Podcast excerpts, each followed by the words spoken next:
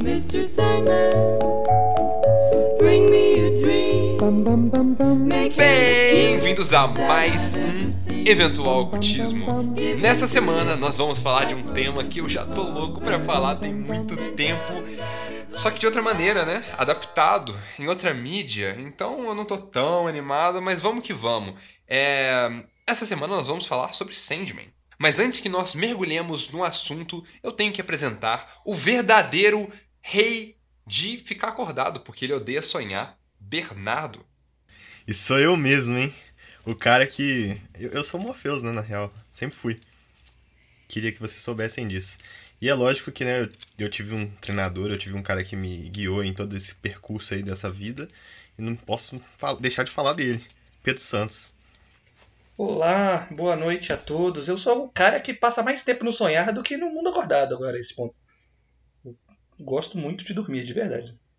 E aqui também tem esse que com certeza deve ter uns três ou quatro volumes lá na Biblioteca do Sonhar. Caio.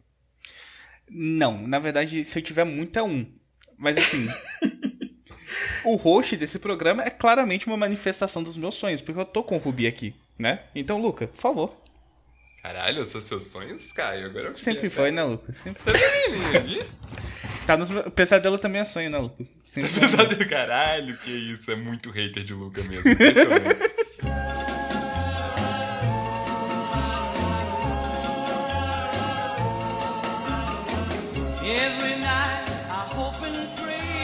Mas de qualquer forma, gente, vamos falar sobre Sandman, vamos falar sobre a versão adaptada de Sandman, a série da Netflix de 2022, de praticamente algumas semanas atrás, no caso, no momento que a gente tá gravando esse podcast. É... Ou, vamos começar falando assim, primeiro de tudo, o que vocês acharam? Qual foi o o feeling de vocês assistindo a série? Brabo. Eu tenho que começar falando só que, pô, da hora que a Netflix fez série pra dar desculpa pra gente falar de Sandman. Tipo, não que a gente não falaria normalmente, mas agora a gente tem, é, pô, engajamento, importante isso aí. A gente tem que capitalizar. E outra coisa que é mais importante é que agora eu estarei presente, porque assim, eu estou sem tempo pra ler muitas coisas, então eu não sei se daria tempo pra eu ler um quadrinho de Sandman até fazer um episódio. Então, Uhum. Válido. Assistindo é muito mais fácil, muito mais prático. As pessoas preferem assistir as coisas. e eu tava de férias, então deu pra maratonar a série. Uhum. Exatamente. E aliado com isso, estamos fazendo aula de adaptação, inclusive, na faculdade. Então é um negócio interessante de poder conversar sobre. É, eles, não eu. É, não, Eu Caio- também não. pois é, Pedro agora é jornalista, gente. Olha que absurdo. Que nojo. Mas então, é, sobre a série em si, Caio, eu tô muito curioso pra ver o que, que você tem pra dizer sobre ela. A gente pode falar uma, uma breve sinopse do que, que é essa primeira temporada dessa série. Essa série, assim, como uma breve sinopse, é mais ou menos a mesma coisa que foi o filme de Doutor Estranho. Basicamente, um monte de LSD condensada em um, em um produto audiovisual. Com certeza, sim. É loucura, doideira visual, maluquice completa a todos os momentos.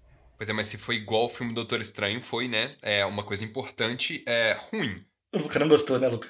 Eu odiei, eu odiei com todo o meu coração. A eu série também, não. também. A, Ah, a série eu gostei, mas, tipo, o filme Doutor Estranho é terrível. é ruim mesmo. Mas, Pedro, pode fazer um- uma sinopse séria agora, porque. Não, assim, a sua sinopse não tá errada. Mas Não. com relação ao que, que acontece enquanto a droga tá acontecendo, tá tendo efeito, é que existe essa manifestação do sonho, né? Tipo, uma, uma pessoa que é o sonhar. E é, esse O sonhar, pra, pra também quem não conhece tanto dos ocultismos ou da mitologia ou de quadrinhos mesmo, é meio que o mundo dos sonhos, é o ato de sonhar, é, é dormir e, e, é, conversar com algo além da realidade puramente física, né? Mas. Exatamente, totalmente, exato. É quando você vai. Tipo, é o lugar que você vai quando você dorme. Justamente. Exato. E um maluco acaba prendendo esse, esse ser, essa divindade aí dos sonhos. E isso gera um monte de treta no mundo, porque não tem ninguém regendo os sonhos mais. Então fica tudo um caos. E depois de muitos e muitos anos, ele consegue se libertar. E o começo dessa série é ele indo atrás dos objetos que dão poder pra ele, porque é tipo um, um esquema meio Horcrux, assim, do, do Voldemort.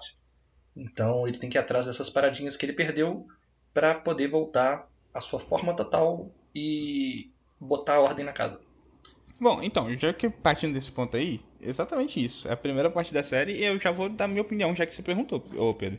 Manda ver. Eu achei a série boa, mas achei estranho também. E eu descobri que, tipo, eu, o fato de eu ter achado estranho, tipo, o motivo por eu ter achado estranho é proposital e é a, a proposta.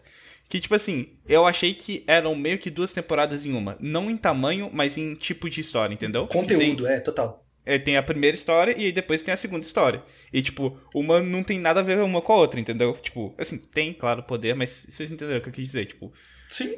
a segunda não tem nada a ver com a primeira. Tipo assim, podia pegar a primeira e colocar assim, é. Série primeira de Sandman e agora é a segunda série de Sandman, só que, tipo, na mesma temporada, e é isso aí. Exato. E como você disse, é assim. Nos quadrinhos é assim, né? Em- nos quadrinhos é, em inglês originais, os trades, né, os compilados de volumes, são são 10 deles. E essa E primeira 75 temporada. volumes gerais, né? O que é um número bem fatídico. Exato. Mas a série ela adapta de uma vez em uma mesma temporada os dois primeiros. Por algum motivo.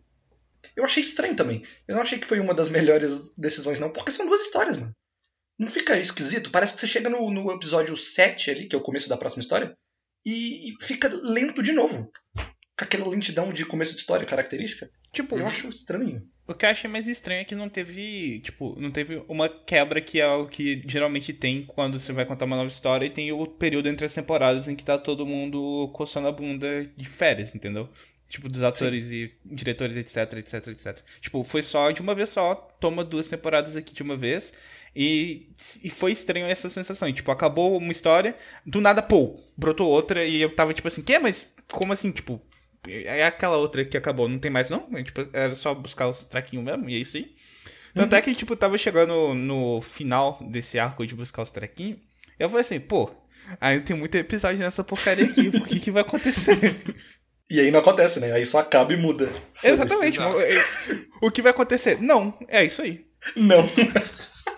Isso, isso real é um mal, tipo, que vem da adaptação, né, um pouco. Porque eles tentam adaptar mais ou menos a forma dos quadrinhos, que são um pouco mais dispersos quanto a, a formato, né, e estrutura, porque meio que cada quadrinho é isolado, independente deles estarem, tipo, em, em- em junções de quadrinhos grandes, assim. É, então acho que a estrutura fica um pouco mais difusa, ou tem um pouco mais de sobes e desces, assim, que a série acaba não conseguindo emular de uma maneira que funciona para audiovisual, né?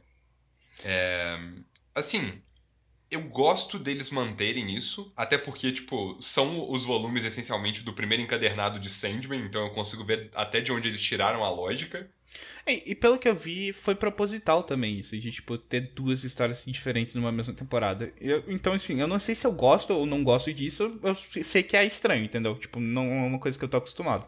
Exato, eu acho Total. que de pra uma série que já tinha a proposta um pouco de deixar tudo um pouco mais liso pra um público base tá, tipo, assistindo um Sandman de outra maneira, eu achei uma escolha meio estranha por parte deles de, tipo, só realmente naquele meio falar, ah, foda-se, são duas histórias mesmo e é isso aí, a gente não vai amarrar, mesmo eles tendo, tipo, o, o próprio é, Coríntio, né, no início da história. Que podia ter sido uma transição Não, não. um pouco mais lisa. Vamos, vamos usar o nome certo, por favor. O corintiano, né?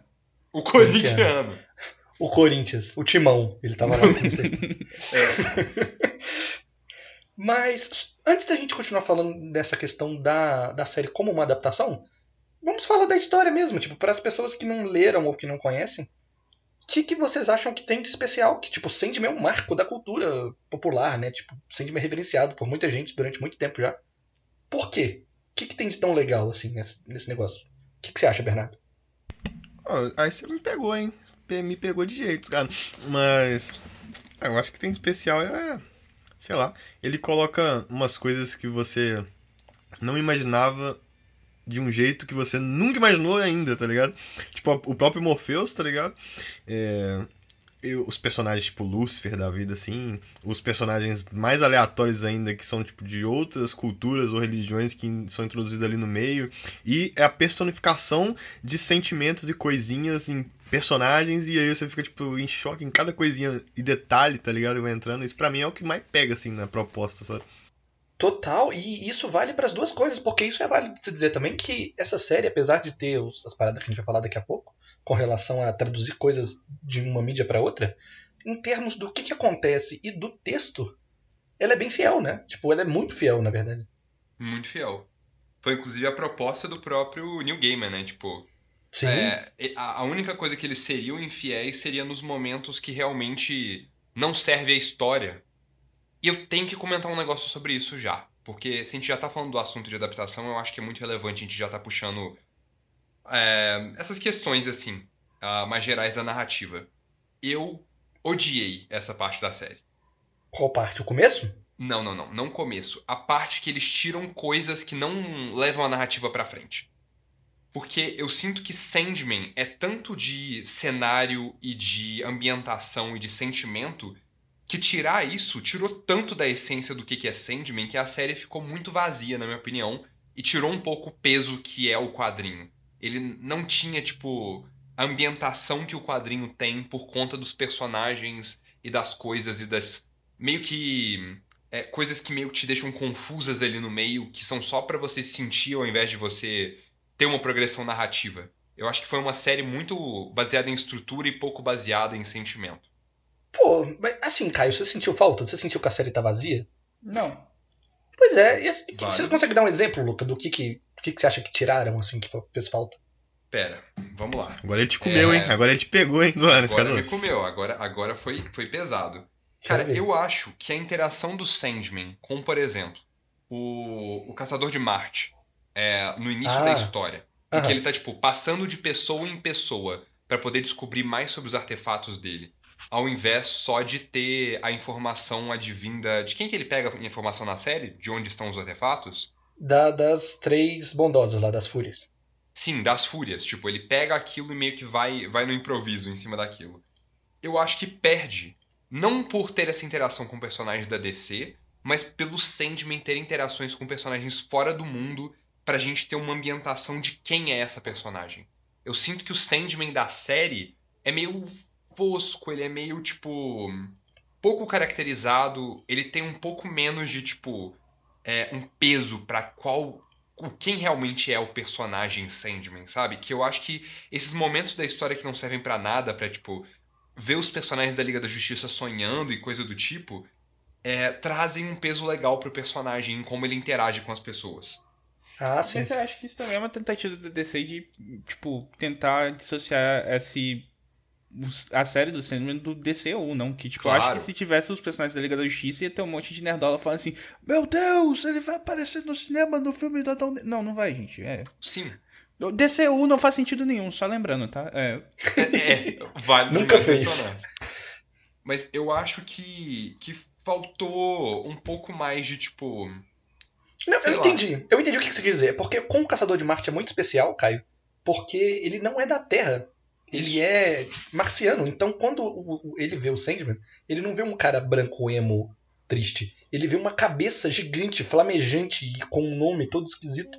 Que Que demonstra pena muito. pra ele, porque, assim, com certeza é um, com um cara branco e amo que todo mundo sonha, assim. É verdade. É verdade. Assim, Exatamente. muito mais da hora. Problema dos marcianos. Problema dos marcianos. Eu acho que eles tentaram. Tentaram não, eu acho que eles acharam que só aquela parte com a, aquela mulher no inferno, a nada, que tá presa, e aí ela vê ele e ele é um homem negro diferente, né? Muda o ator. Acho que Sim. eles tentaram passar essa ideia só nessa cena. E. Sei Ficou lá, pra mim fraco. funcionou. Ah, não sei. Ficou fraco, na minha opinião. Assim como eu acho que algumas adaptações de tempo, de temporalidade da série, me pegaram um pouco para um lado negativo. Porque o quadrinho em si, a ambientação dele nesse ambiente meio década de 90, 80, alguma coisa ali, é, que foi inclusive utilizada no episódio do Homem Imortal, né? Eu esqueço o nome dele. Rob, É. Rob Gadlin. Rob Gadlin. Que foi utilizada no episódio dele de qualquer maneira, porque ele, tipo, tá meio que portando essas coisas, ele tá aparecendo como ele aparece no, no próprio quadrinho, meio que deixa a série numa atemporalidade. É, até no nosso inconsciente coletivo, eu diria, essa época é um pouco mais, tipo, história sobre o sonhar do que a nossa época contemporânea. É, e eu acho que, tipo, trazer pra época contemporânea não adicionou nada pra série, mas retirou mais uma vez dessa atmosfera e ambientação. Pô. Eu não sei, na verdade. Cara, Arkham Asylum branco, tipo, Mas é porque não é pra ser o Arkham. Asylum. Você sabe que aquele é o Arkham Asylum, mas sim, mas tipo, tirou a contextualização do John Dee, que o John Dee também tá meio descontextualizado na série. Por conta dele não poder ser quem ele é na revistinha, eles mudaram ele completamente. Porque fizeram ele ser filho do, do maluco lá, que é a mãe que deu o diamante, o rubi pra ele. Aham. Eles deram outro contexto porque eles sabiam que eles não podiam usar o contexto normal. O Normal do John Dee. Sim. Mas aí o personagem não funciona com a história, na minha opinião.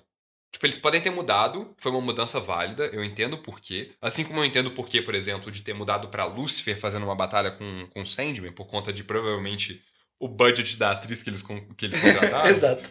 Aham. É, foi e assim, eu, eu ouvi o Nerdcast sobre Sandman e é muito mais legal ser Lucifer do que o outro da Mania ali, vocês me desculpem. Cara, eu gosto do Chorazon, mas, tipo, fora isso, tipo, é- essas mudanças eu acho que não funcionaram pro ambiente da, da série. Eu acho que, tipo, é, manter a história do jeito que esteve do John Dee, eu não comprei a motivação do personagem de, tipo, transformar o mundo do jeito que ele era. Ele parecia um, um personagem tão mais bonzinho e os atos que ele comete no final ficam distantes da personalidade que eles deram pro personagem. Eu não senti firmeza no vilão, eu diria. Cara, você achou ele bonzinho? Eu achei ele um psicopata maníaco, Lucas. Mas Tipo olha o assim, desde- início. Não, no Não, não. início da série. Desde o início, quando eu, tipo, a primeira vez que ele apareceu e, tipo, ele contou, falou das intenções dele, eu falei assim, mano, esse cara é um maluco. Tinha que estar no, naquele No quarto lá mesmo. E é isso aí. É. Mãe dele é a outra doida que libertou ele. A parada também é que o, o Sandman fica evidente pelo jeito que ele pune o maluco que não é, ele sabe que não é por maldade pura e simples, é uma doença mesmo, o maluco que tá perdido dentro da própria cabeça. Então Aham. quando ele vai punir ele, ele não, não joga ele no sonho infinito ou sei lá, faz umas paradas sinistras assim que ele pode fazer e que ele faz Aham. constantemente. Ele só bota o cara pra dormir anos, né? e dá sonhos bons pra ele, porque ele sabe que não é uma, uma maldade, é uma doença. Sim, perfeito.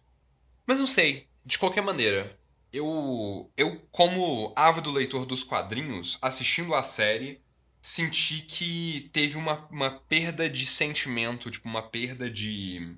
Não é nem de fidelidade, porque a série é, é bem fiel aos quadrinhos. Mas teve uma, pe- uma perda de ambientação e de peso. ah, que eu senti muita falta. E que, assim, poucos episódios atingiram uma ambientação que eu fiquei muito satisfeito.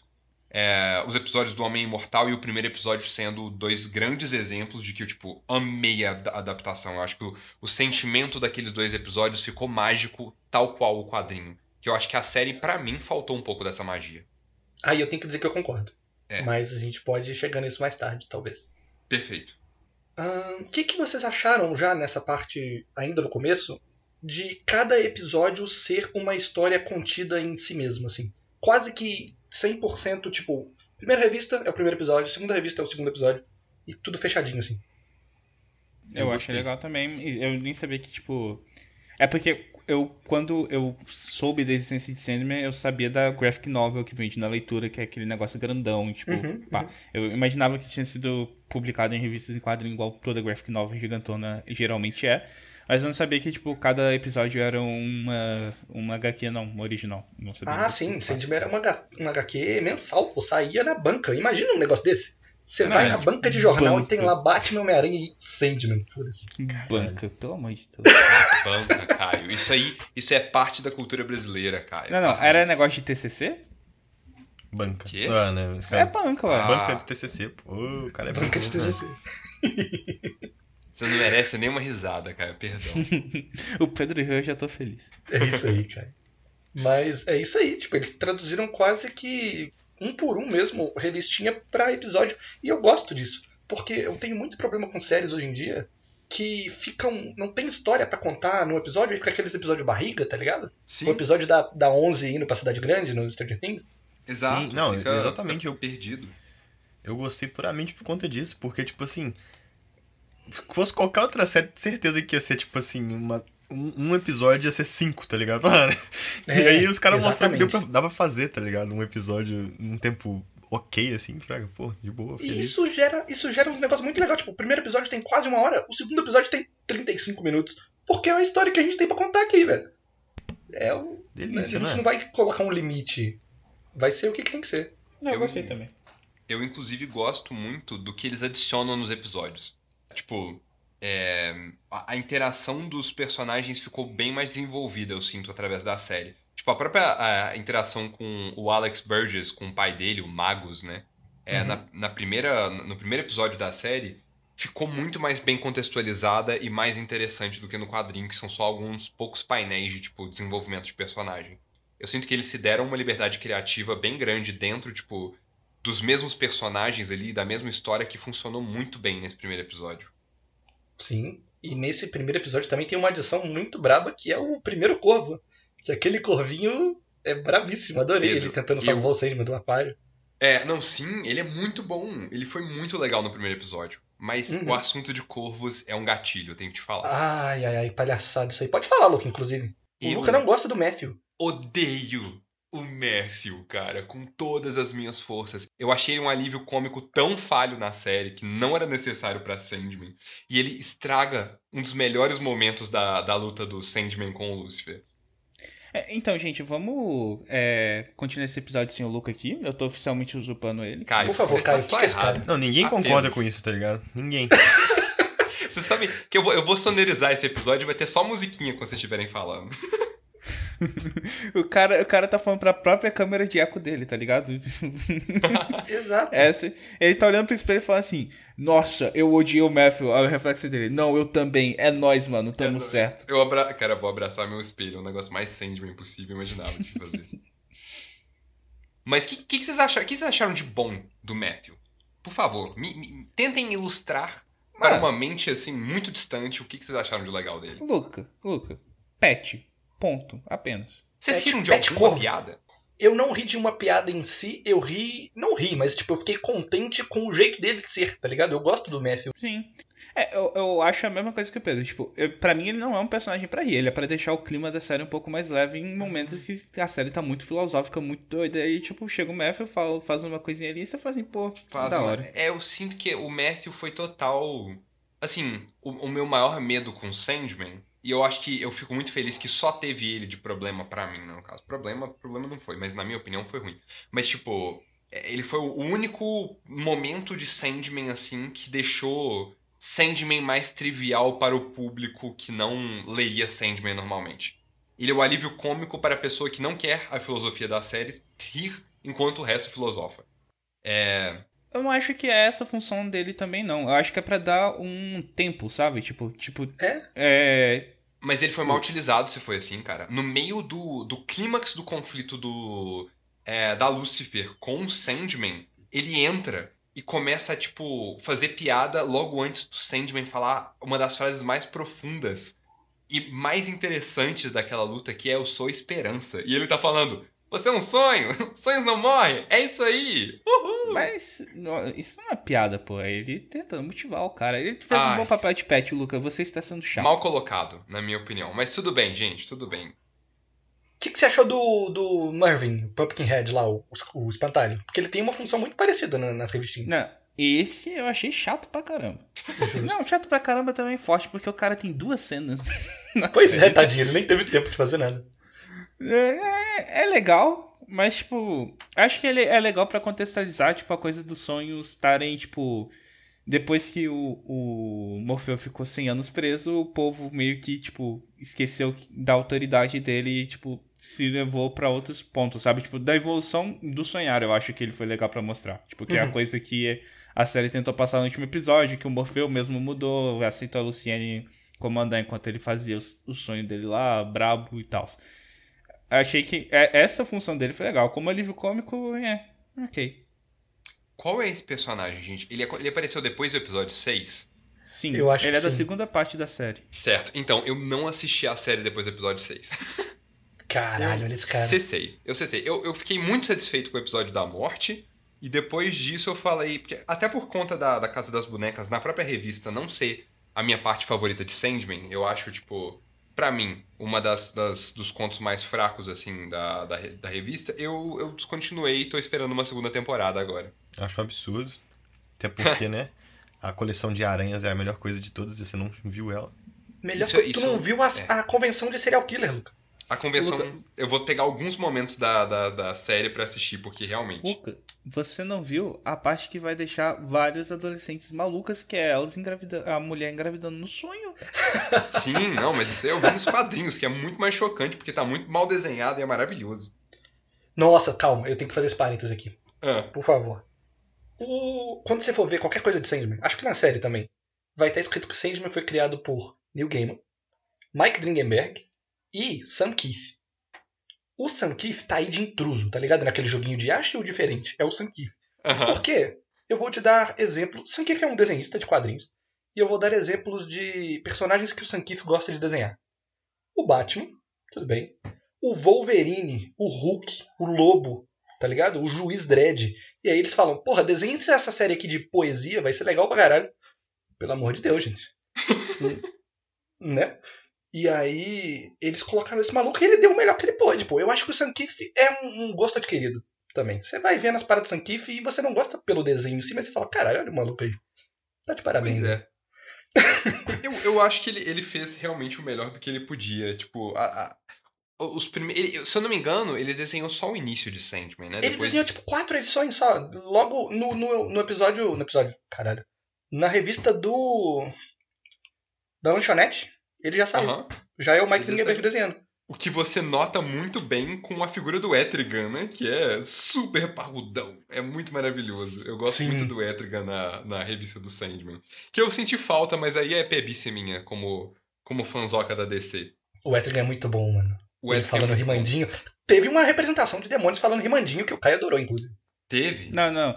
Batalha de rap ali, velho. Muito bom, muito bom. o porteiro, é é o porteiro do inferno falando rimando. Eu, assim, eu não sei se, tipo, fora quem leu os quadrinhos é, e eu, alguém percebeu isso, mas eu falei assim, caramba, o cara tá rimando, que brabo. E, tipo, eu não sei se na dublagem ele falou rimando também, né? Nossa, É, eu não vi dublado, é verdade. Mas no original ele fala rimando e eu achei muito bom.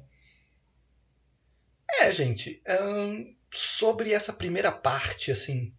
Tem mais alguma coisa pra ser dita? Eu só quero dizer uma última coisa sobre o, o demônio que eles trocam pelo Etrigan, como a gente já tá nesse assunto. Eu gosto muito do design dele no, no livro, que ele é só tipo uma bolinha que sai rolando, que tem tipo um machado como uma mão. E, e o Sandman dá um soco nele, Caralho, tadinho do demônio. que eu acho muito fora de personalidade pro Sandman, mas eu acho maravilhoso.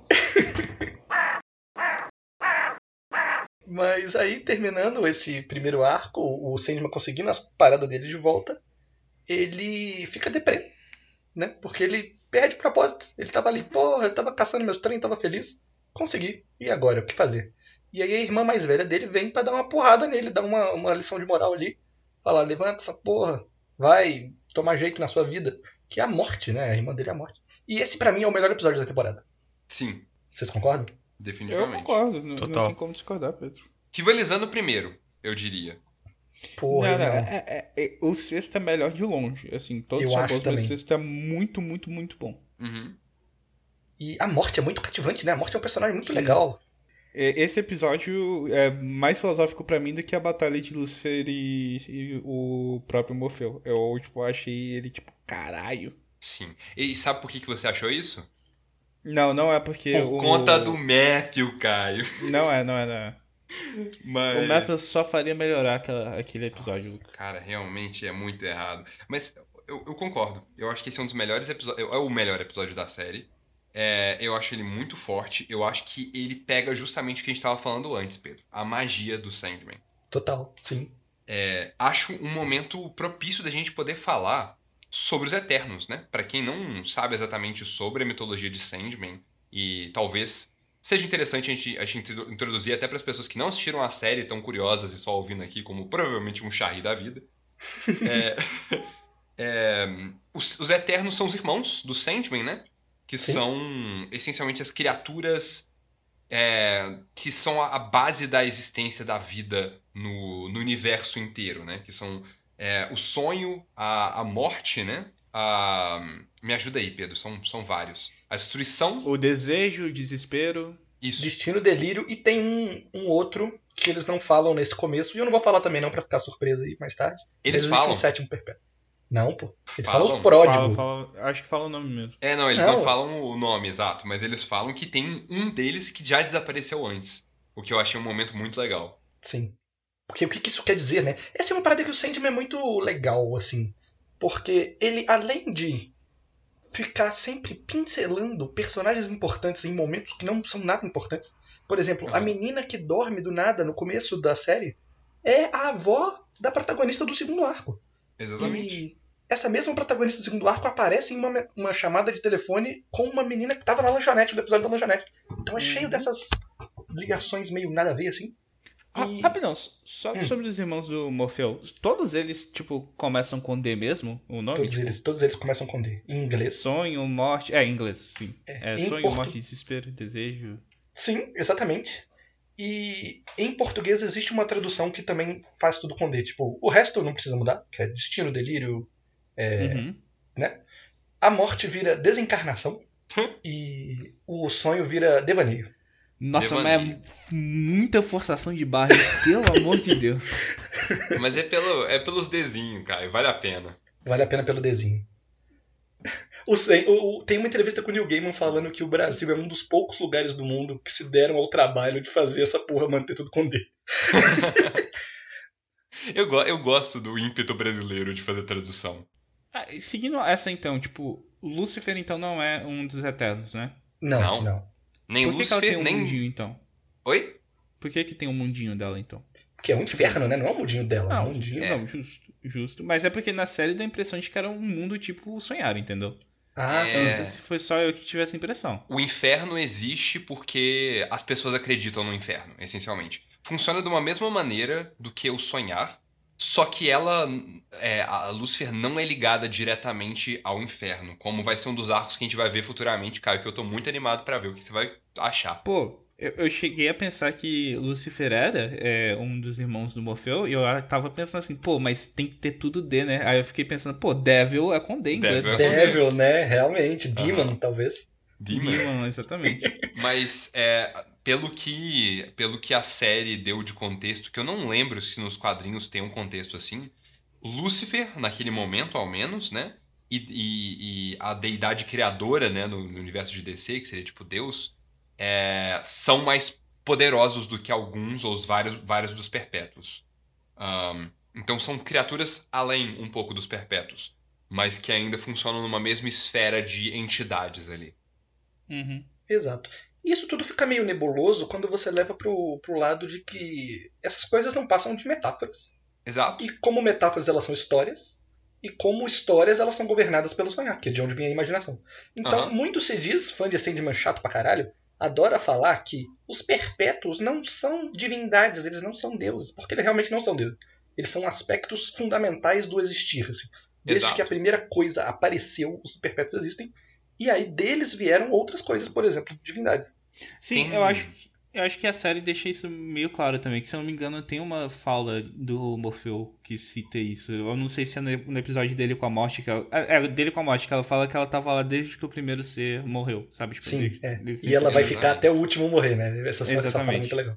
Eu gosto muito, inclusive, tem um momento nos quadrinhos mais pra frente, é, como a gente já tá falando dos Eternos, eu não acho o problema dar um pouco de spoiler, mas que nasce primeiro o destino, que dá destino a todas as coisas que vivem, e a partir do momento que algo vive, vem a morte pra acabar com as coisas, e a partir do momento que vem a morte e cria esse, essa, esse, essa possibilidade de passar para o outro lado, vem o sonho, de um sonho do que pode vir, depois o Aí desejo. o Luke estragou, o pô. Aí o Luke estragou o rolê, pô. Ai, Caio. Acabou de falar quem é. Estraguei. Foda. Corta essa parte, Vitor. Corta essa parte. O Caio já foi manchado. Coloca só um, um bip na, na parte. É, só um- co- coloca a The Word. A The The Word, Word, exato. exato. Essa não pode falar. Mas É. ok, o Pip, O que vem Pip, fazer o quê? o Pip, que veio fazer várias coisas. é, e a Delírio, né? O delírio de todos. Não, depois, do disso é desespero. desejo, desejo do É, não. desespero. É desejo, desespero e delírio. E Delírio É, que que- é o melhor personagem de todos. Ah, É o melhor Sim. personagem. Mas, pô, tu falou de várias paradas poéticas do começo aí, cagou pro resto, pô. Desespero ser irmão de desejo é muito legal. Eu gosto É muito verdade. desse- Sim, eu achei isso muito legal, tipo, deles serem amiguinhos, porque faz total sentido. Uhum. E, inclusive, elas não são amiguinhos, cara. São literalmente gêmeos. Elas nasceram juntas mesmo. É, acho isso legal. Além disso, deles, de legal delas serem gêmeas, eu acho legal elas terem rixa com o sonho. Sim, é verdade. Porque, tipo, eu, eu fiquei pensando, tipo, porque pela conotação de sonho que a série dá, o sonho meio que cumpre a função do desejo também, né? Tipo. E, e do desespero, que, tipo, que são os pesadelos e sonhos. Pela série, pelo menos, né? Exato, porque o, o próprio Gaiman fala que a ideia que ele teve para fazer Sandman se baseia inteiramente em um trocadilho, que é o fato de que sonho é tanto sonho de amimir quanto sonho Uhum. de aspiração, né? Eu sonho em viajar para a Itália algum dia. Aham. Então o Morpheus ele governa essas duas coisas. Então ele também Sim. é desejo, de certa forma. E tem sonho, mas o desejo, o desejo que é mostrado principalmente é, na, na- ambos na adaptação e nos quadrinhos de Sandman, é esse desejo meio quase Hedonista, profano, hedonista, exato. É um desejo gigante que tem tipo um prédio que é si mesma. Então, é, eu acho interessante essa, essa distinção do que, que é um sonho e do que, que é um desejo. Mas. é, voltando rapidinho só pro episódio da morte, eu queria falar que tem um momento que infelizmente não dava pra fazer, porque eu acho que ia ficar muito bizarro na série, mas que eu senti falta. Que foi quando a morte pega aquele bebê. Caio, você lembra? Desse. Uhum, uhum. Que você viu Sim. que ela fala com o bebê? Sim, o bebê responde. O bebê quando- responde, mano. E o bebê resp- E é muito bom, porque o bebê fala, tipo, quando ela pega ele, ele fala, caraca, mas é só isso? Só isso que eu ganho? E aí é isso ela que eu fala, falei. É, a, a magia de Sandman se perde exatamente nesses momentos, eu sinto. É, eu acho que, tipo, é porque na série ela responde, então dá a impressão de que ela tá entendendo o, o bebê, tipo, ela fala com o bebê, tipo, fala, tipo, pô, é só isso mesmo, foi mal, tamo junto, é nóis. Tamo junto, é nóis. Tamo junto. É, mas acaba Mas, não assim, tendo esses impactos, saca? De, tipo, esses momentos importantes que criam a mística por trás dessas, dessas criaturas e de como o mundo interage com elas. Mas eu acho que, tipo, se o bebê respondesse, é, é uma coisa que funciona muito em quadrinho, mas eu não sei se funciona tanto numa série pelo público de série. Eu acho que ia ficar muito nonsense a ponto de ficar meio cômico, Lucas. Eu sempre imaginei o bebê com uma voz zona grossa, cara. Ia Pois é, ia ficar muito cômico, resposta dele.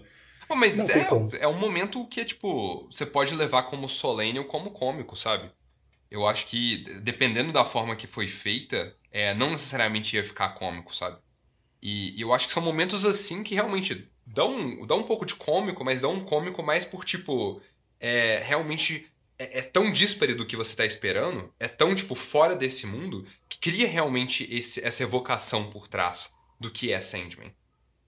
Mas. É, eu acho que falta isso na série, mas, mas continuemos. Vamos, não vamos ficar muito em cima desse mesmo tópico. Não, eu eu quero a opinião do Bernardo, porque o Bernardo não tá falando nada nesse episódio. Vale. Não, eu gosto muito do bebê ter a voz grossa pra caralho. Não, não. Exato, pô. Mas eu acho, é- é- essa parte eu achei foda, tá ligado? Tipo, eu acho que deu pra. Pô, sei lá, né? Tipo assim, eu sei que é muito mais foda na revistinha, mas eu acho que pra quem não leu, deu pra sentir, tá ligado? Que o bebê fa... que ela entendeu o bebê, tá ligado?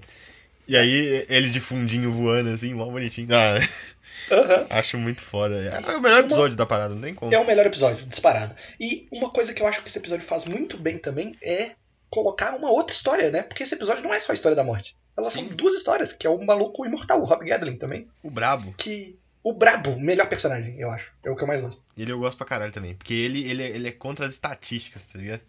Chega Uhum. lá e fala, ô, você acha que morrer é uma coisa ruim? Você vai ver então como é que é viver. Aí o cara tá lá sempre assim, não, tô na merda pra caralho, mas assim, tô gostando pra cacetana. Exato, né? Eu não posso morrer agora, eu tenho tanto pelo que viver, né? Muito boa essa fala. Genial. E ele é o, o anti-vexer supremo, né? Isso, é verdade. Mas eu gostei muito da atuação desse, desse cara, inclusive. É muito bom. Eu gosto muito da atuação dele, eu gosto muito de como que, que fizeram, adaptaram essa história. E eu gosto muito, inclusive, de onde colocaram essa história. Porque na revista ela fica meio deslocada, assim. E é legal, eu gosto, porque se você for ver na revista, vem a edição da morte e já começa o Casa de Bonecas, sem essa história. E aí, quando tá o Corinthians levando o Jed pra convenção de serial killers e a merda prestes a acontecer, assim, tipo, caralho, ápice. No finalzinho dessa revista tem um, um adzinho quase, um espaço em branco, com o Sandman falando: Antes de eu resolver esse problema aí, eu tenho um encontro que eu não posso perder. E aí tem a história do Rob Gadlin. Muito bom.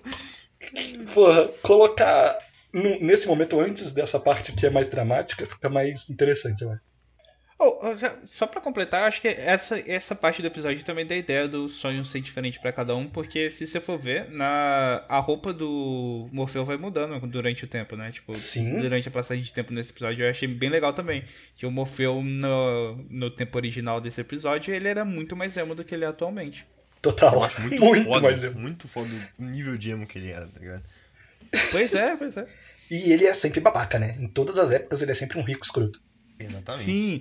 Cara, eu tenho que falar uma coisa também, que eu vi, tipo, eu vi manchetes falando sobre que o ator, ele fez uma voz própria pro Morfeu. E eu achei a voz muito perfeita pro sonho. Tipo, Sim. eu gostei muito da voz que ele fez. Tipo, é... esse episódio da morte, inclusive, não tem atuação ruim, na minha opinião, tá? São todas muito boas. Tipo, Uhum. da, da própria morte, do carinha aí que eu não vou saber falar o nome, me perdoa, Pedro. Tudo bem, Muito tudo bem. Mas são, são todos atores bons, eu gostei deles. E a voz do Morfeu ficou muito boa pra mim, pra adaptação da série. É, Eu gosto e do Morpheus. Tem uma anedota sobre isso que eu acho que todo mundo já deve saber a esse ponto, mas que no primeiro dia de gravação, eles estavam lá testando as coisas ainda e tal, e o, a voz que ele tava fazendo pro Morpheus não era essa, velho. Uhum. E aí o Neil Gaiman virou pro Tom Sturridge, que é o cara que faz o Morpheus, e falou: não faça a voz do Batman. O Sandman não é o Batman. Porque ele tava fazendo aquela voz rouquinha, tá ligado? É, ele tem voz de sonho, de sono, na verdade, né, na série, eu achei muito boa. Sim, exato. Ele fala que a voz do Morfeu tem que ser a voz de alguém que já, já ponderou sobre tudo que pode acontecer e ele já tem todas as respostas, tá ligado? Ele não, ele não improvisa. Tudo que ele vai falar já foi pensado com muita antecedência e tá, tipo, escrito em pedra. E eu acho foda esse conceito, assim. Porque o Morpheus, ele é meio que uma entidade pouco humana. E eu acho que isso se perdeu na série, de certa forma. Sim, exato. A, a proposta de, de Sandman nos quadrinhos mesmo é sobre essa entidade pouco humana tá mudando, né? E tá, tipo, tendo que confrontar que, tipo, não. Nem tudo que ele pensou até o final dos tempos é, é o que ele quer ser mais, ainda mais depois de 100 anos aprisionado. Total, sim, essa- esse aprisionamento mudou muito ele. E ele é muito. Ele é muito isso mesmo, ele é muito fixo, ele é muito empurrado. E é, eu acho que é por isso que a Desejo acha tanta graça em Não, não, a zoando. carinha. A carinha dele de emburrado é muito boa também. É aquele tá? biquinho que ele faz quando ele fica bravo. É muito bom, é muito bom, é muito bom. E ele é meio que isso, tipo, se alguma coisa, se alguma coisa acontece com ele, ele vai fazer X. E é X todas as vezes.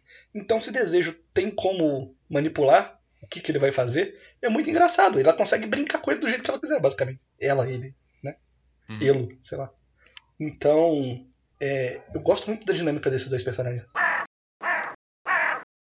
Mas agora, sobre Casa de Bonecas. O Luca falou que não gosta, Bernardo achou ruim. Por que, Bernardo? Eu falei isso? Em algum momento eu cheguei e falei isso? Tu chegou e falou. Tu chegou e falou, caralho, Luca, nazista. Tu falou isso. É, não, mas isso é, Ah, tá. Ele achou ruim, o Luca ter achado ruim, entendi. exatamente. Isso aí são fatos. É, eu gosto pra caramba, eu acho muito legal. Principalmente a Barbie e o Ken. Mas eu gosto muito mais Muito. Do, do arco da Barbie que vai ter depois. Muito mais, muito mais. E eles colocam um cachorrão agora, né? Você É, o cachorrão, nossa. vê? Aquele cachorrão de Até bigode. porque depois, né? Não, não. Tadinho, não fala não, Bernardo. Coitado do cachorro. Os caras já estão soltando spoiler, né, velho? É foda. Pô, velho, eu vou adotar a filosofia do Fischer, que é tipo só começar a chorar quando alguém começar a dar spoiler e nunca mais vai ser falar com a pessoa e ficar emburrado. Igual o Fischer faz com o Vitor. Toda vez. E sempre volta a falar com o Vitor. E funciona, com constância. Mas eu tenho que dizer que esse arco é um arco que eu passei a gostar mais dele depois de ter lido Sandman todo. Eu acho que ele faz mais sentido no contexto de Sandman Sim, inteiro. e, e é o mesmo sentimento da. Quando você vê na série, você fica meio tipo assim, tá. Meio desanimado com o arco, tá ligado? É. Por que, que eu tenho que me preocupar com isso, tudo que tá acontecendo? Inclusive, Caio, o que, que você achou dessa parte? Ah, é o que eu falei, tipo, foi, tipo, tava numa coisa, aí do nada, pô, acabou essa coisa, mas eu não falei que acabou, só acabou, não tem mais, é isso, e aí agora é essa outra coisa aqui e é nóis, tamo junto. É, Você mano. fode aí, otário. E aí eu Exato. fiquei assim, tá bom. Isso então, tá bom. Isso é de propósito. É, tem uma entrevista com o Neil Gaiman que ele fala que o que, que era pra acontecer é tipo, primeiro arco, pegou as coisas, segundo arco era pra ser o Estação das Brumas, que o Lucas já conhece, que é o famoso. É, que- é, que- não, o que, que acontece quando o, o Lucifer quer dar revanche no, no, no sonho. Ah, esse é o Estação das Brumas. Esse é um- essa é a história que eu tinha mencionado antes, Caio, que a gente provavelmente vai visitar numa próxima temporada. Sensacional. De- Deu pra entender que provavelmente era isso por causa do, Do final, né? do finalzinho ali. E era pra ser isso o seguinte, não era pra ter essa parada dos serial killers, do Corinthians e tudo mais. Só que o Neil Gaiman, ele resolveu que Sandman não era pra virar uma revista de super-herói comum. Porque se fosse essa direto pra outra, ia ficar muito só a história do sonho como um personagem super poderoso e fazendo as paradas míticas dele e tudo mais. Ele não queria isso, ele queria abordar sonho pra além desse personagem e sim o conceito de sonhar mesmo. Então, ele resolveu fazer essa casa de bonecas pra fugir mesmo, Pra não não não precisa ser, não precisa ter o Morpheus. Tem inclusive revistas mais pra frente que não tem o Morpheus na revista inteira. O sonho é inteiramente representado por pessoas que têm aspirações na vida. E isso é muito interessante. É, eu gosto como ele, tipo. Ele deixa o sonho meio que insignificante, no ponto dele tá lá, tipo, de boa e fala assim, não, eu não vou intrometer nisso. Eu tenho É? que ver aí como é que é as coisas, como é que vai ser. Não dá pra só chegar e fazer as coisas assim, tá achando que? é muito bom isso. Eu achei legal, principalmente porque, tipo, eu achei que deu mais tempo de cena pro Corinthians, porque no primeiro arco eu achei o Corinthians meio perdido no primeiro arco da série. Porque, tipo assim, eu entendi a razão dele estar lá, mas ele aparecia muito pouco pra eu ter comprado a influência que ele teve, entendeu? É que o Corinthians, na realidade, não aparece nesse arco. É, eu imaginei que não aparecia. Ele vem Eu aparecer imaginei. depois. E assim, eu concordo. Eu acho que o Corinthians nesse arco. Eu achei que narrativamente ficou mais interessante ele aparecer desde antes, mas eu acho Sim. que ele ficou meio jogado de fato. É, tipo, na primeira, na primeira arco ele aparece, tipo assim, ó. Ele, ele planta o bichinho na cabeça dos outros, né? Tipo, ó. Sim, ó, é. O, o Morfeu vai vir aí ele vai comer todo mundo na porrada. Então, assim, se fosse você, abre o olho, ó. Tá, tá vendo aquele rubi que você tinha? Ó, usa essa porra aí. Sim, eu, eu acho que o melhor momento dele é ele dando. Tipo, a gente descobre que ele que deu a ideia da cúpula de vidro pro Burgess. Eu achei isso Sim. muito legal. É, eu, eu não sei pra quem leu a revista se, tipo, esse era um grande mistério da humanidade, mas, tipo. é, tirando essa de, tipo, ele sempre chegar pra um cara e falar assim, ó, É. o cara tá vindo aí, ó, ó, ó. Mas tá são vindo, coisinhas hein? assim que eu gostei que a série adicionou. Foram, tipo, detalhes pequenos que eu acho que, tipo. Não me ganharam, mas que eu acho que, que eu, eu achei muito interessante de adicionar. O, a parada é que eles colocaram o Corinthians nessa série como meio que o chefão, né? Ele é colocado como o Sim. grande vilão. como boss. E aí, tipo, é meio decepcionante, entre aspas, pra quem tá com expectativa de outras séries de super-heróis, ou até séries mesmo que tem é, no mundo atual, tipo Stranger Things, e, tipo, chegar no último episódio e o cara só, tipo, pff, não existe mais, e Sim. é nóis. Tamo ele é junto. desfeito, né? Isso é muito maneiro, eu gosto muito dessa É, é total quebra de expectativa, tipo, nesse sentido. Sim, mas apesar de que eu não gosto do papel do Corinthians como esse grande vilão de temporada assim, porque pra mim ele não precisava disso, ele é um personagem já que funciona do jeito que ele é. Mas funciona Claro, pô, como... o maior time do mundo, Pedro, com maior torcida, pô. Exato, né, velho? Somos loucos por, por ti, Corinthians. mas o. O. Cara, ele me desequilibrou aqui, cara. A verdade é que eu sou o Matthew desse podcast e eu tô aqui só pra encher o saco do Luca. Ah, tá me dando um sono que você tá falando, cara? Ó, mas o Corinthians, eu gosto dele ser colocado como esse grande vilão de temporada porque ele, mais pra frente, é tido como essa esse pesadelo supremo que é a perdição da galera. Tipo, o pesadelo mais sinistro que ele criou. E pra mim, no quadrinho, esse, esse apelo dele nunca foi alcançado, tá ligado? Porque ele é destruído muito rápido e ele é reconstruído e ele só fica mais peba do que ele tava antes. Então ele ter esse, essa posição de, de prestígio assim no começo, eu gosto. Eu achei legal também que, tipo, eu pelo menos percebi desde o primeiro episódio, que é quando ele apareceu, que ele era o primeiro serial killer, sabe? Tipo, Sim, aham. eu entendi isso naquela primeira cena dele matando o povo e, tipo, chegando no sonho e tentando acabar com ele. E aí, tipo, por motivos de o otário lá prendeu o Morfeu, ele continuou deu de ombro e falou assim: É, parece que eu vou matar uma galera. E é isso aí. Eu achei legal isso. E fica meio implícito de que a Primeira Guerra Mundial é consequência do Morfeu estar preso também. Sim, Será que o Corinthians tem dedo nisso? É possível. Ele ia adorar uma porra dessa. Mas. Sobre esse aspecto do Corinthians ainda, dos serial killers, eu gosto muito do final desse arco dos serial killers. Sobre a, a parada do, do que, que ele faz com serial killers durante a convenção, sabe?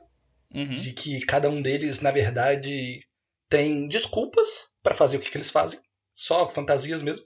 E a punição dos sonhos pra esses caras é tirar a fantasia deles e fazer eles perceberem que eles só são uns merdas que matam pessoas, porque sim. Muito brabo esse conceito. É foda mesmo. Isso é muito bom. Eu só acho meio exagero quando eles vão pro carro e começam a se matar e se entregar pra polícia e tal. Isso aí não precisava. tanto. É, é porque na série, pelo menos, é o- pela fala do Morfeu, não é que ele só tirou a, a coisa, né? Ele fez eles ficarem vendo, revivendo na cabeça deles o que eles fizeram. Tipo, meio que Ah, tipo, encarando o que eles fizeram com. A, e, e pra, tipo, mostrar que, tipo, pô, o que você fez aí é errado, tá ligado, meu irmão? Ó, isso aí não se faz, não. Lide com isso. Mas sobre outras partes dessa primeira. Desse primeiro não, desse segundo arco, que tem também toda a questão da casa, né? Que talvez seja a casa de bonecas, que inclusive é onde mora o Ken e a Barbie, e a Barbie mora na Dream House, né? Que é a casa do sonho. Então será que foi de, de propósito? Não sei. E o game aí fã da Barbie? Confirmado. Episódio é quem de- não é, né? Episódio de, de, de universo cinematográfico da Barbie confirmado no Eventual Ocultismo, é isso que eu tô ouvindo? Por Pô, favor. por mim sempre podia ter, né? Sempre, sempre. Do, do filme, com certeza vai ter. Exato, perfeito. Bom dizer que o cachorro do Vitor faz parte do multiverso da Barbie. hein? Faz, né, velho? É, o, é o, a fadinha lá do, do Fairy Topper. Qual é o nome é, dele? pois é. Eu não sei o nome. Eu, tipo assim, eu vou falar o nome e o Vitor vai me xingar que eu falei errado. E é isso aí. Porque... Mas é isso. O que, que vocês acham da casa, de, de todo esse núcleo da casa que a Rose vai morar enquanto ela tá procurando o irmão dela?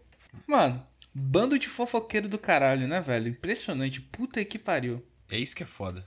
Os caras estão sempre lá dispostos pra fofoca, tá ligado? Eu gostaria de morar num lugar desse. E todo mundo super normal também, né? É, todo mundo tem um estilinho, né? Ah, E eu acho muito legal é, esse lugar pra exemplificar o que é um vórtice, né? Porque a gente não deu um sinopse dessa segunda parte ainda, é uma boa falar. Nessa segunda parte, o que, acontece é que o Morpheus ele percebe que ele tem que botar ordem na casa, então ele faz um censo do sonhar pra ver o que, que tá faltando, quais sonhos e quais pesadelos estão faltando. Tem lá uns, uns faltando, eu não vou lembrar quantos agora. São três. São três, perfeito. Isso. E além disso, tem um outro problema que é existe um vórtice de sonho, que é uma coisa que aparentemente acontece que a princípio a gente não sabe o que que é isso. Mas a gente sabe que é perigoso e que ele precisa lidar com isso. Então vai o sonho atrás dos três fugitivos e de acabar com essa ameaça do vórtice. E é revelado durante a temporada que um vórtice de sonho é uma pessoa, um ser, não necessariamente uma pessoa, mas alguma entidade que puxa e mescla os sonhos de todo mundo até que ela vira o centro do sonhar e vira todo mundo, todo mundo mesmo. Então, que, por isso que ela é perigosa, porque ela tem a capacidade de desabar com as muralhas entre os sonhos das pessoas e isso vai te impactar profundamente psicologicamente. E isso fica evidente na, na casa. Porque assim que esse parte vórtice da Rose, que é o personagem, começa a despertar mais um pouco, o sonho de todo mundo começa a desmoronar um dentro do outro, assim, todo mundo começa a se ver. E essa esse momento sozinho é responsável por mudar a vida dessas pessoas para sempre. Ah, o cara que era dono da casa antes resolve vender a casa.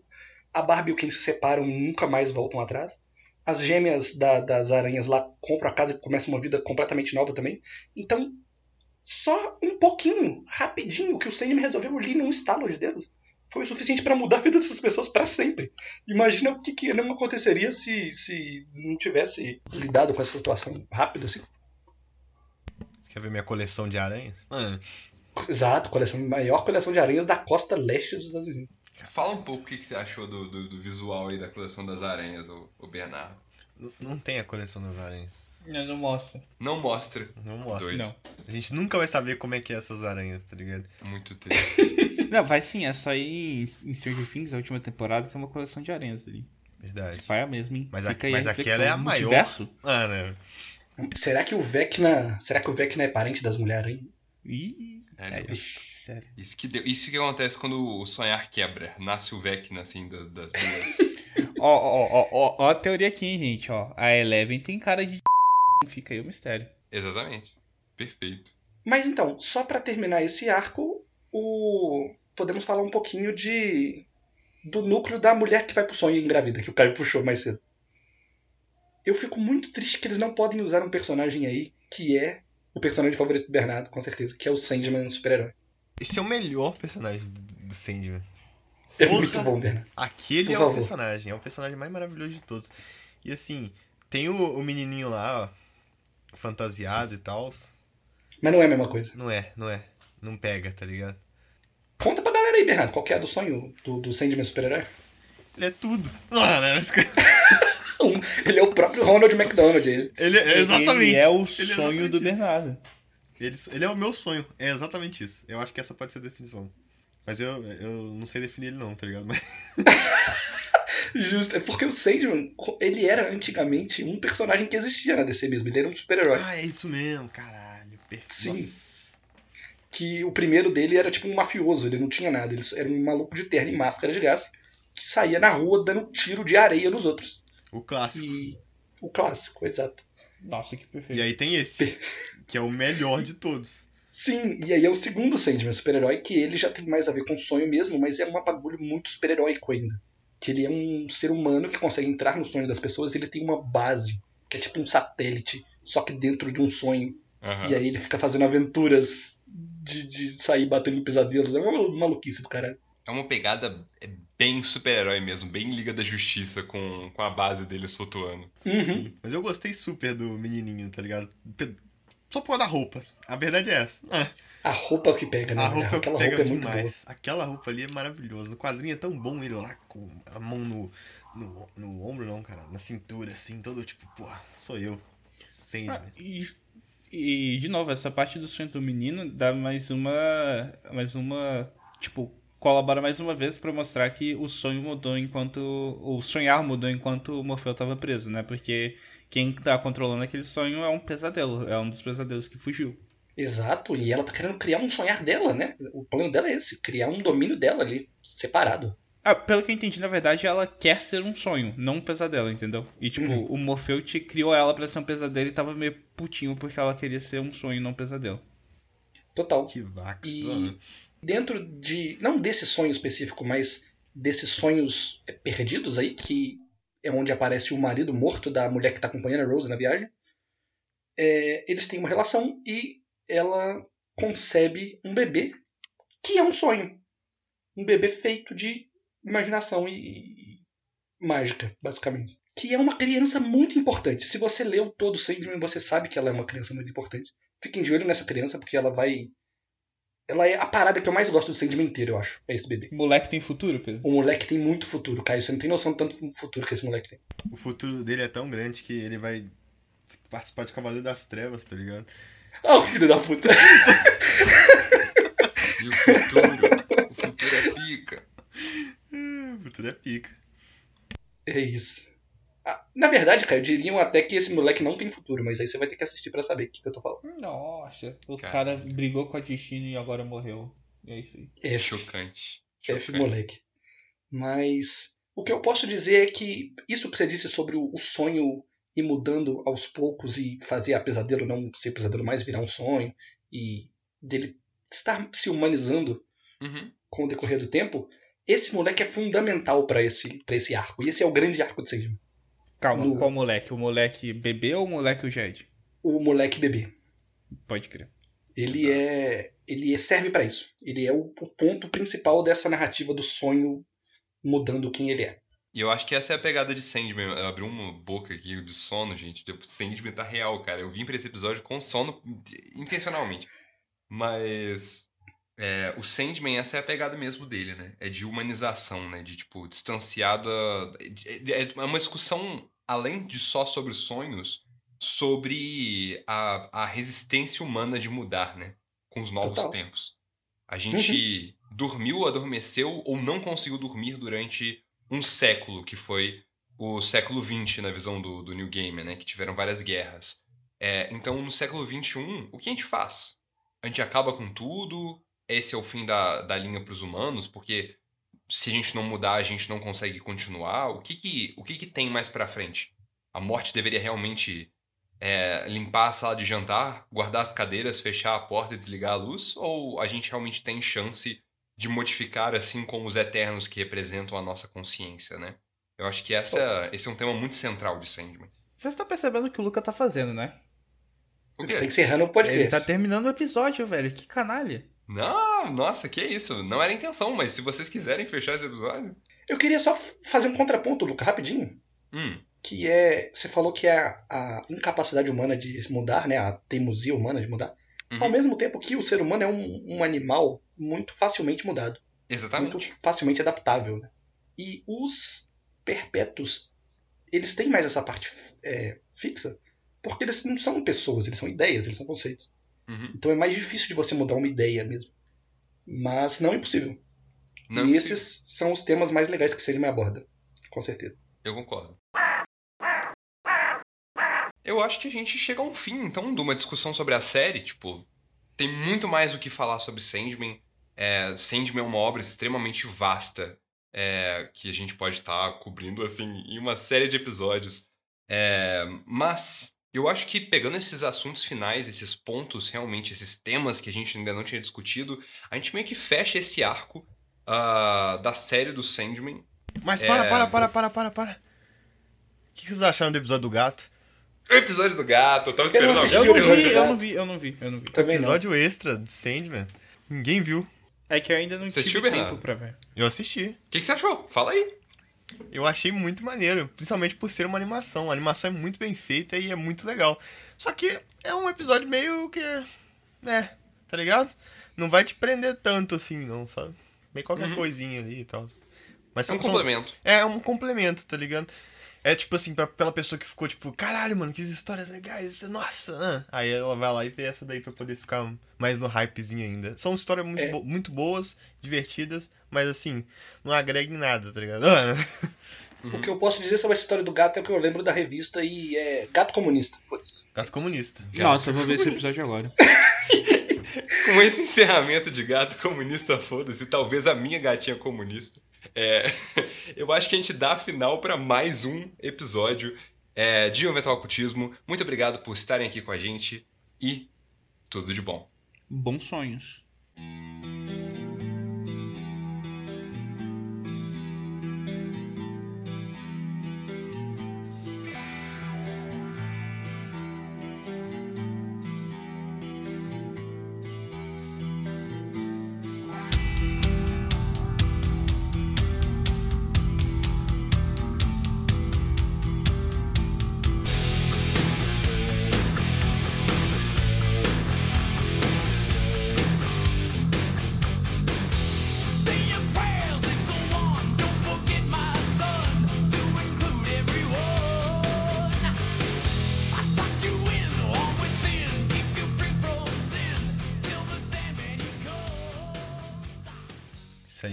Que, assim, é um perigo, viu?